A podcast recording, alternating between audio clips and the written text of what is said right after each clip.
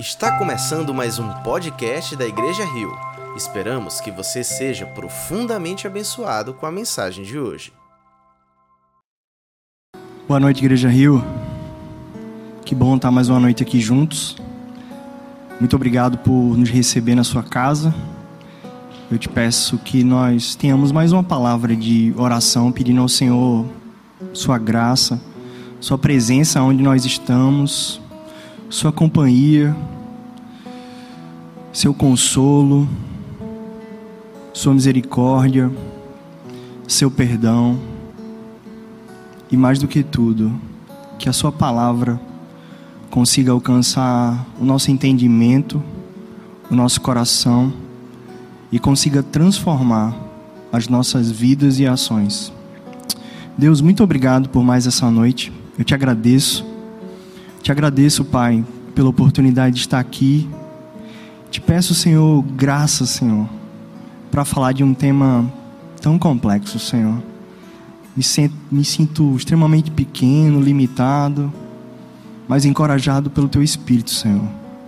Então, visita-nos, Senhor. Visita-nos com misericórdia. Nos ajuda, Pai, a aprender apesar da dor, a tomar lições transformadoras para a nossa vida, apesar de circunstâncias tão complexas e difíceis. Obrigado pela oportunidade que temos de entoar louvores a Ti. Obrigado, Senhor, por orar no nome do Pai, do Filho e do Espírito, sabendo que Tua presença é real, Tua presença é constante, Tua presença é leal, Senhor. Tu nunca nos abandona. Mesmo que no vale de sombra de trevas e mortes, tu se faz presente, Pai. Teu Espírito está conosco. E isso é um privilégio, Senhor. Vem conosco essa noite, Senhor. Nos presenteia com tua graça e com tua presença. E com mais um ensino da tua palavra para nós, Senhor. Muito obrigado. Eu te agradeço em nome do teu filho Jesus. Amém. Boa noite, querida igreja. Privilégio estar aqui com vocês. E é uma honra, é uma é muito bom estar aqui num momento tão complexo, num momento tão difícil como esse. E num tema tão tão difícil às vezes de falar. Algumas semanas atrás o pastor Thomas pregou sobre a luta do luto. E de fato todos nós temos tido perdas significativas. Temos tido, vivenciamos lutos, vivenciamos traumas e vivenciamos coisas tão complexas que talvez em palavras sejam difíceis de colocar tamanha dor e tamanha complexidade. Diariamente recebemos notícias que nos tiram o chão, nos sacam da onde estamos e nos levam para um ambiente escuro de dor e de completo desespero. Confesso que muitas vezes eu oro como Abacuque, até quando, Senhor? Até quando viveremos dessa forma? Até quando a morte nos assolará? Até quando, Senhor? Até quando? O luto é algo complexo. Nós temos o luto, nós não temos o luto em nossa teologia sistemática. Então, como igreja, muitas vezes aprendemos sobre o luto ou com experiência pessoal ou muitas vezes com a dor alheia. Então, é um tema que só a graça do Senhor pode nos ajudar a refletir e que muitas vezes a palavra não é suficiente. Então, hoje eu quero refletir com vocês com duas pessoas muito especiais, com um pai e um filho. O legado de um pai trouxe a reflexão de um filho e assim sucessivamente. Então hoje eu quero refletir sobre algumas lições bíblicas que conseguimos extrair da dor, do luto e do sofrimento. Estou aqui primeiro solidário com a sua dor. Primeira coisa que eu queria dizer. E segundo dizer que eu não vou traçar uma lista exaustiva de lições aprendidas, mas apenas uma porção que pode ajudar você e que tem me ajudado durante esses dias. É, essa palavra me voltou ao coração e Estou com ela desde a semana passada, sem conseguir, ruminando na palavra do Senhor e sendo agraciado pela bondade e pela graça dele. Para falar sobre esse tema, eu estou aqui como quem tira a sandália dos pés para pisar no terreno sagrado do seu coração. Esse é um tema que é complexo e difícil. Mas como igreja, nós precisamos aprender a habitar na dor alheia. Então, é no intuito de, como igreja de Cristo, como corpo de Cristo, onde estamos e como estamos, nós tenhamos, tiramos, possamos tirar lições bíblicas de como habitar na dor alheia e como extrair lições diante de um sofrimento que muitas vezes as palavras não expressam. Então, hoje a, a mensagem que eu trago não é uma mensagem pessimista, também não é otimista, muito menos escapista, também não é uma mensagem triunfalista, mas sem sombra de dúvidas é uma mensagem realista, é uma mensagem conforme o nosso contexto. A verdade é que realmente o luto e a dor e o sofrimento nos ensinam. Algumas pessoas falam que é um grande pedagogo, a dor é um grande pedagogo. O sofrimento nos ensina muitas lições. C.S. Lewis fala que o sofrimento é o megafone de Deus. Então, a minha meu desejo e a minha intenção é que sua dor não apenas te coloque num calabouço escuro, mas que você consiga tirar lições, extrair e sair de lá de forma muito mais diferente. Então, hoje vamos refletir numa porção da palavra que está lá no livro do Eclesiastes. No original, essa palavra Eclesiastes quer dizer o pregador. Eu gosto da tradução de Haroldo de Campos, um poeta brasileiro que traduziu diretamente do hebraico para o português o livro do Eclesiastes. E ele traduziu a palavra correle ou correlet, que é o pregador, ou que exatamente assim, o que sabe. Então, quem me conhece sabe que eu gosto de conversar com pessoas mais experientes. Costumo falar que são os meus cabeças brancas. E a sabedoria dessas pessoas muitas vezes me faz me sentir sentado aos pés de homens sábios como Salomão. Homens sábios como ele que podem nos ensinar e nos tirar lições. Eu digo que a minha segunda conversão ao Evangelho foi lendo o livro do Eclesiastes. É um livro que eu tenho muito carinho, profunda profundo sentimento de gratidão a Deus pela oportunidade de tê-lo nesse conjunto de livros, mas eu aprendo muito com o ou com o pregador, o que sabe. A verdade é que Salomão é o décimo filho de Davi, o segundo filho de Batseba. Seu nascimento já tinha sido anunciado pelo profeta Natã, e Deus aparece num sonho para Salomão. E ele pede sabedoria, e o pedido que agradou ao Senhor. E algumas pessoas falam que foi o homem mais sábio que pisou na face da terra, se, a não ser Jesus. Então, eu quero ler com vocês Eclesiastes 7, do verso 1 ao 4. A gente vai ler de forma pausada, e eu vou ler na versão NVI, e o texto diz assim: O bom nome é melhor do que um perfume finíssimo, e o dia da morte é melhor do que o dia do nascimento.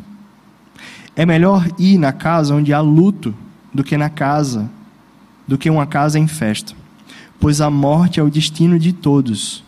Os vivos devem levar isso a sério. A tristeza é melhor do que o riso, porque o rosto triste melhora o coração. O coração do sábio está na casa onde há luto, mas o do tolo na casa da alegria. Queria ler, reler esse texto na versão de uma paráfrase do Eugene Peterson, alguém que me inspira profundamente, um dos cabeças brancas que eu costumo conversar e ser mentoreado através dos seus escritos. Na Bíblia, a mensagem, esse texto foi traduzido exatamente assim: Uma boa reputação é melhor do que muito dinheiro no bolso, e o dia da morte é melhor do que o dia do nascimento. Mas vale ir a um funeral que a uma festa. Afinal de contas, é para onde iremos. Ninguém sai de lá sem aprender uma lição. Chorar é melhor do que rir, pois as lágrimas no rosto limpam o coração. O sábio pensa com seriedade na morte, mas o insensato desperdiça a vida na farra. Algumas lições desse texto nos traz luto e sofrimento. E eu queria iniciar com o primeiro verso que diz assim: Um bom nome é melhor do que um perfume finíssimo, e o dia da morte é melhor do que o dia no nascimento. A primeira lição que eu queria, que eu consigo extrair desse texto e queria compartilhar com vocês, é que a sua reputação, o seu caráter, o seu legado vale muito mais do que os seus bens. No dia da morte, o que vai ficar como lembrança não são os seus bens, esses vão acabar e você não levará para o céu mas o seu caráter, o seu exemplo e a sua vida poderá deixar um legado muito grande para outras pessoas. Primeiro para os da sua casa, primeiro para os da sua família, depois para aqueles que se estendem na sua relação, depois para a família da fé, que é, uma, que é uma família que se expande a cada dia. Eu louvo a Deus pela oportunidade de ter uma família na fé, porque nessa família eu ganho muitos irmãos, muitas irmãs. Eu tenho algumas mães na fé, pessoas que me sustentam em oração. Eu tenho algumas pessoas que eu considero pais na fé, mentores, pessoas mais experientes que me ajudam e me colocam no caminho quando por vezes eu estou confuso ou tendo que tomar decisões complexas e difíceis. Mas a primeira lição é essa. Sua reputação, seu exemplo e legado vale muito mais do que você tem no seu bolso e do que os seus bens que você tem. É interessante porque na época que esse texto foi escrito, a cultura de Israel, era costume que untasse os mortos com perfumes, ungüentos, era um óleo perfumado. Só que esses óleos são muito caros e as pessoas com baixo recurso, os pobres, não tinham nenhum, nenhum recurso para ser ungido com unguento. Então, por isso que esse texto diz assim: melhor é ter um bom nome do que um perfume finíssimo. Então, é, é melhor ter um legado de um nome, de uma reputação, do que ter dinheiro para fazer um funeral bonito e trazer boas lembranças apenas naquele momento. Acho que é uma época da gente lembrar das pessoas importantes e trazer flores em vida, flores em vida para aqueles que são importantes para você. A segunda lição que eu consigo tirar desse texto está baseado no verso 2, que diz assim: É melhor ir a casa onde há luto do que a casa onde há festa. Pois a morte é o destino de todos. E o último trecho diz assim: os vivos devem levar isso a sério. A segunda lição é que a morte e o luto nos leva a pensar na vida. Toda vez que eu me deparo com a situação de morte, toda vez que eu me deparo com a situação de luto, eu reflito na minha vida. E que vida nós temos vivido? Como, nos, como nós temos nos comportado?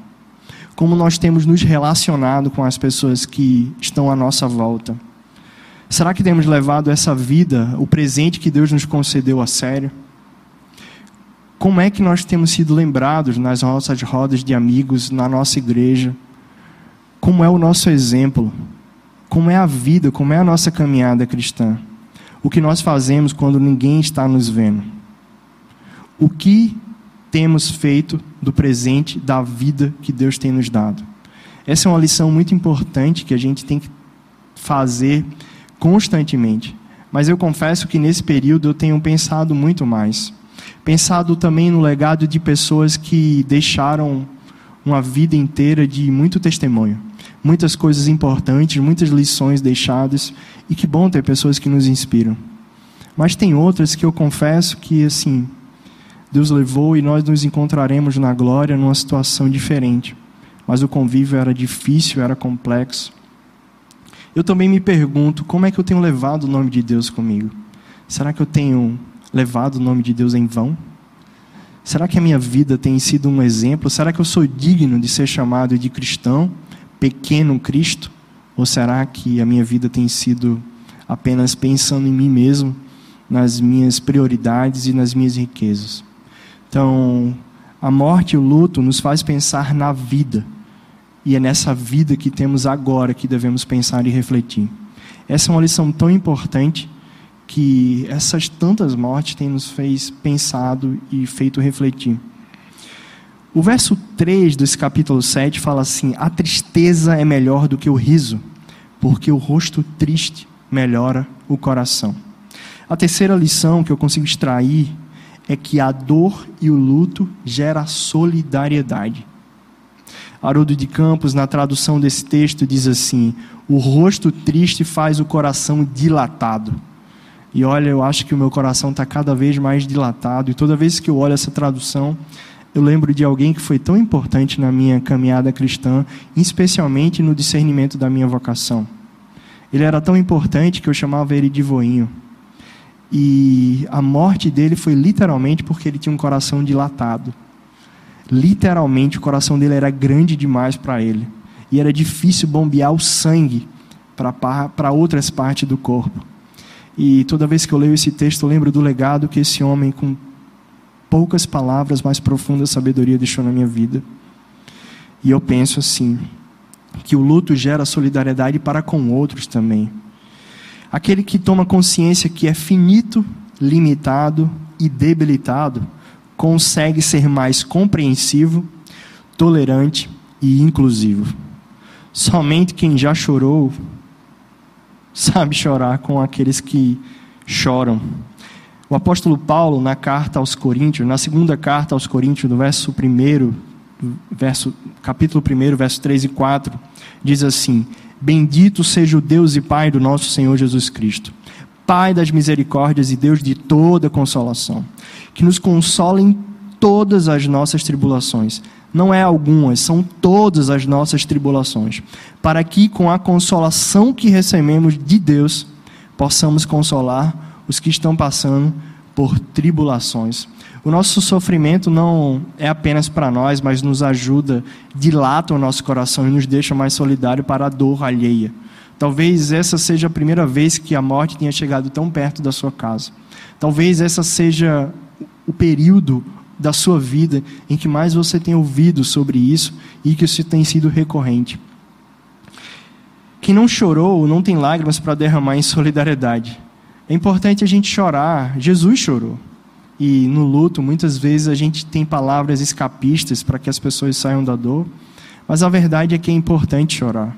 É importante ter lágrimas nos olhos para nós e para outros. Eu ontem estava assistindo um TED de uma médica que trabalhava com cuidados paliativos. E aquilo me deixou profundamente impactado, porque ela falava que nenhum médico residente queria estar na ala dos cuidados paliativos. São pessoas que sabem que vão morrer e aqueles são os seus últimos períodos de vida. São os seus últimos momentos de vida. Mas ela falou de forma tão sábia: se esses são os seus últimos momentos de vida, a gente tem que se preparar da melhor forma. Então você tem que ir para a glória com honra e, quem sabe, não feliz, agradecendo a Deus pela vida que teve. A verdade é que esse momento gera muitos sentimentos no nosso coração. Muitas pessoas pedem perdão, outros ficam mais sentimentais, aqueles pessoas duronas se tornam mais flexíveis e maleáveis, e pessoas que quase chegaram à morte e saíram dela, sem sombra de dúvidas, se tornam mais compassivas, compassivas com a dor alheia, compassivas com a dor do seu próximo e compassivas com o seu entorno e com aquilo que tem vivido. A quarta lição e essa não é menos importante, mas talvez a que eu queria dar ênfase nessa noite é que não podemos mudar a realidade da morte. Essa é uma realidade que vai chegar para nós em algum momento. Se não em nós, é alguma pessoa próxima da nossa vida. Mas podemos ser relevantes enquanto vivemos. Nós não podemos mudar a morte e nem a chegada dela na nossa vida mas sem sombra de dúvidas podemos transformar-nos e termos uma vida mais relevante até que ela chegue. Então, é sobre isso, e eu queria voltar em Provérbios, capítulo 22, verso 1. Tem um trecho muito parecido com o capítulo 1 do Eclesiastes, verso, é, capítulo 7. Ele diz assim: A boa reputação vale mais do que grandes riquezas. Desfrutar de boa estima vale mais que prata e ouro. Esse é um momento muito oportuno para refletir e mudar o rumo da nossa vida, corrigir os erros e ajudar, ajustar as coisas. Trabalho numa organização cristã é, a nível global e estamos numa campanha de reset, reset do, da nossa vida, reset do mundo e reset do nosso comportamento Essa pandemia tem nos dado a oportunidade de reiniciar muitas coisas em nossas vidas. Repensar e reiniciar e viver de forma mais relevante. Então, eu convido você, assim como eu tenho feito essa reflexão. Esse texto já me alcançou e já tem mudado coisas em mim há algum tempo. E eu convido você a fazer essa reflexão: como você tem vivido? Será que você consegue mudar a sua vida, o rumo, comportamentos? O que, que Deus pode te ajudar a transformar e a mudar? Que erros você consegue corrigir? Que mudanças você consegue ajustar? E que vida você quer ter a partir desse momento? Qual legado que você quer deixar? Como é que você quer ser lembrado por sua família? Talvez você já seja casado, então como é que você quer ser lembrado? Por sua esposa ou pelo seu cônjuge? Talvez você já tenha filhos. Qual é o legado que você quer deixar para os seus filhos? Será que seus filhos podem olhar para vocês e dizer assim: Eu conheço o Deus dos meus pais? Será que a sua família pode dizer para você assim: Eu creio no Deus do Alberto? Eu creio no Deus do Braulio. Eu creio no Deus da Lídia. Eu creio no Deus do Andrew. Creio no Deus do. Tantas outras pessoas. Será que Deus pode dizer isso de você? Será que Deus pode fazer isso ou pode dizer isso com você? Eu queria fazer um. Não é um desafio, não gosto dessa palavra, mas eu quero te fazer um convite. O convite é: se, eu tiver, se você tivesse a oportunidade de estar exatamente no seu velório agora, e você tivesse a oportunidade, ou você tivesse a oportunidade de escrever a sua lápide, as inscrições que ficariam ao seu epitáfio, o que, que você acha que estaria escrito lá? Ou o que você gostaria de deixar? O que estaria escrito com, com isso? Essa mensagem, eu não queria terminá-la sem trazer uma esperança bíblica também porque eu falei que não, ia, não seremos pessimistas, mas também não seríamos otimistas. Que não seríamos escapistas, mas também não seríamos triunfalistas, mas sim realistas. E a verdade é que a igreja de Cristo é o povo da esperança. Nós, como igreja de Cristo, somos o povo da esperança. Vivemos, sem sombra de dúvidas, entre um túmulo vazio e um trono ocupado. E esse é o privilégio que, como povo de Deus, nós temos Vivemos nesse espaço de tempo na história da humanidade entre um túmulo vazio e um trono ocupado por um rei que se torna pai, que vem como criatura humana, que habita no nosso meio, que sofre as nossas dores, que morre a morte que deveria ser nossa e que nos perdoa o nosso pecado. Então, eu quero trazer e começar a caminhar para o final a gente começou com Salomão, mas eu quero terminar com Davi. E eu comecei falando que nós iríamos falar do legado de um pai e a reflexão de um filho.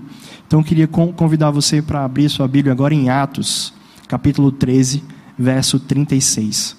Atos, capítulo 13, verso 36. E o texto diz assim: Tendo, pois, Davi servido ao propósito de Deus em sua geração, adormeceu, foi sepultado com os seus antepassados e o seu corpo se decompôs. Alguns teólogos chamam essa passagem do epitáfio de Davi. Davi, sem sombra de dúvidas, tinha erros, falhas, pecados como nós. Mas uma coisa que não podemos negar é que foi um homem também que se arrependeu.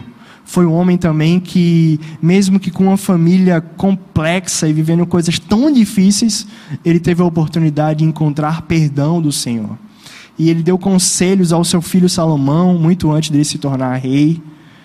E Salomão se tornou um desses homens tão sábios da face da terra. Mas o legado de Davi, nesse texto, nesse trecho, eu consigo destacar três coisas. Três coisas que eu queria encerrar essa reflexão como lições que eu posso ter ao transformar a minha vida ao mudar a forma que eu tenho vivido, ao mudar o jeito que eu tenho caminhado na fé e na sociedade. E a primeira coisa do legado de Davi através desse texto é que ele foi um servo. E ungido por volta dos 15 anos, ele só assumiu o reinado e o trono aos 30 anos. mas a sua vida inteira, dos 15 até o final da sua vida, foi uma vida repleta de com grandes conquistas com Deus e de Deus. É bonito, meu filhinho, a única história que ele consegue falar bíblica é a história de Davi e o gigante Golias. E lembrar desse menino que derrubou um gigante é muito relevante, mas é mais bonito saber que ele só fez isso com a ajuda de Deus. E ele foi um servo que serviu, mas ele não serviu de qualquer forma. A segunda coisa do legado de Davi é que ele serviu em sua geração. Talvez você esteja esperando o momento oportuno, talvez você esteja esperando a igreja certa, talvez você esteja esperando o país certo, mas eu quero dizer que o lugar de você servir é no aqui e no agora. E que você deixe com Deus o ali e o além. Então que você sirva em sua geração, que você consiga com esse epitáfio de Davi, aprender um pouco das, das lições desse homem. Que você não apenas sirva na sua geração, mas Davi não apenas serviu em sua geração, ele teve algo muito mais profundo do que isso. Ele serviu aos propósitos de Deus. Ele não era um rebelde sem causa, a causa dele era divina e pautada nas Escrituras ele tinha uma causa muito maior do que ele, uma causa tão relevante que nós não podemos encontrar em outras coisas. Eu não sei como tem sido a sua experiência de luto e perdas, mas eu quero lembrar a você que o luto é uma experiência terrena e temporal, mas a esperança em Deus é algo divino e eterno. Quero mais uma vez lembrar para você que o sofrimento e o luto é uma experiência terrena e temporal, mas a esperança é algo divino e eterno. E lembrar mais uma vez que essa cruz vazia e esse túmulo ocupado é motivo de muita esperança. É motivo de muita esperança porque ele ressuscitou e hoje habita em nós. Se a nossa dor gerou muito sofrimento, hoje pode causar, hoje pode gerar consolo na vida de muitas outras pessoas. Queria dizer que nós não podemos mudar o nosso passado e o nosso luto, mas podemos transformar a nossa vida daqui para frente. Podemos mudar a nossa vida e deixar um legado de serviço em nossa geração. Não de qualquer forma, não pautado em ideologias ou coisas humanas, mas pautado nas escrituras divinas e no propósito de Deus. Então, eu queria orar com vocês, mas lembrar dessas quatro lições que o texto nos diz. O nosso legado e a nossa reputação vale muito mais do que os nossos bens.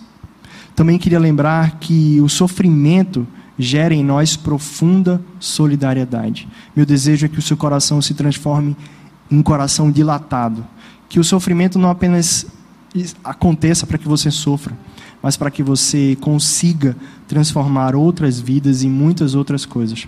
Também quero lembrar para você que a morte e o luto deve lembrar você a pensar na vida. E quando você pensar na vida, pense no seu legado. Pense no epitáfio que você quer deixar. Pense no legado de vida que você quer deixar. E eu digo, o melhor legado não são para multidões, mas para as pessoas mais próximas. Eu não quero deixar um legado para uma igreja de multidões. Quero deixar um legado para o meu filho, para minha esposa, para minha família. Aqueles que conhecem os meus pecados e as minhas mais terríveis falhas. Mas eu quero transformar pecado, dor, em sofrimento, em serviço, em solidariedade, em comunhão, em lágrima para os que choram, mas muitas alegrias para os que conquistam e sorriem. Deus, muito obrigado, Senhor, por tua palavra. Obrigado, Pai, muito obrigado, Senhor, porque mesmo em meio a dor e sofrimento nós conseguimos extrair lições, Senhor. Obrigado porque tu nunca nos abandona. Essa foi a promessa do teu filho Jesus antes de estar sentado nesse trono e reinando sobre toda a humanidade. Obrigado porque o teu amor é constante, é leal e é fiel, Senhor. Muito obrigado porque tu enxuga as nossas lágrimas hoje e chegará uma época em que todas as nossas lágrimas serão enxugadas. Eu te peço, Senhor, uma conversão conversão de dor em solidariedade, conversão de sofrimento em misericórdia e conversão, Senhor, de uma vida sem propósito para uma vida com muito propósito. Propósito de serviço, propósito de uma geração alcançada e propósito, Senhor, de estar pautados, de estar centrado, Pai, não em propostas humanas e em ideologias, mas na tua palavra, que é fonte de vida eterna. É isso que eu te peço, Senhor. Recebe a nossa oração. Recebe também esse louvor, Pai, que entoaremos agora em teu nome. É isso que eu te oro e já te agradeço em nome do teu filho Jesus. Amém. Se você foi abençoado por essa mensagem, compartilhe com alguém, para que de pessoa em pessoa alcancemos a cidade inteira.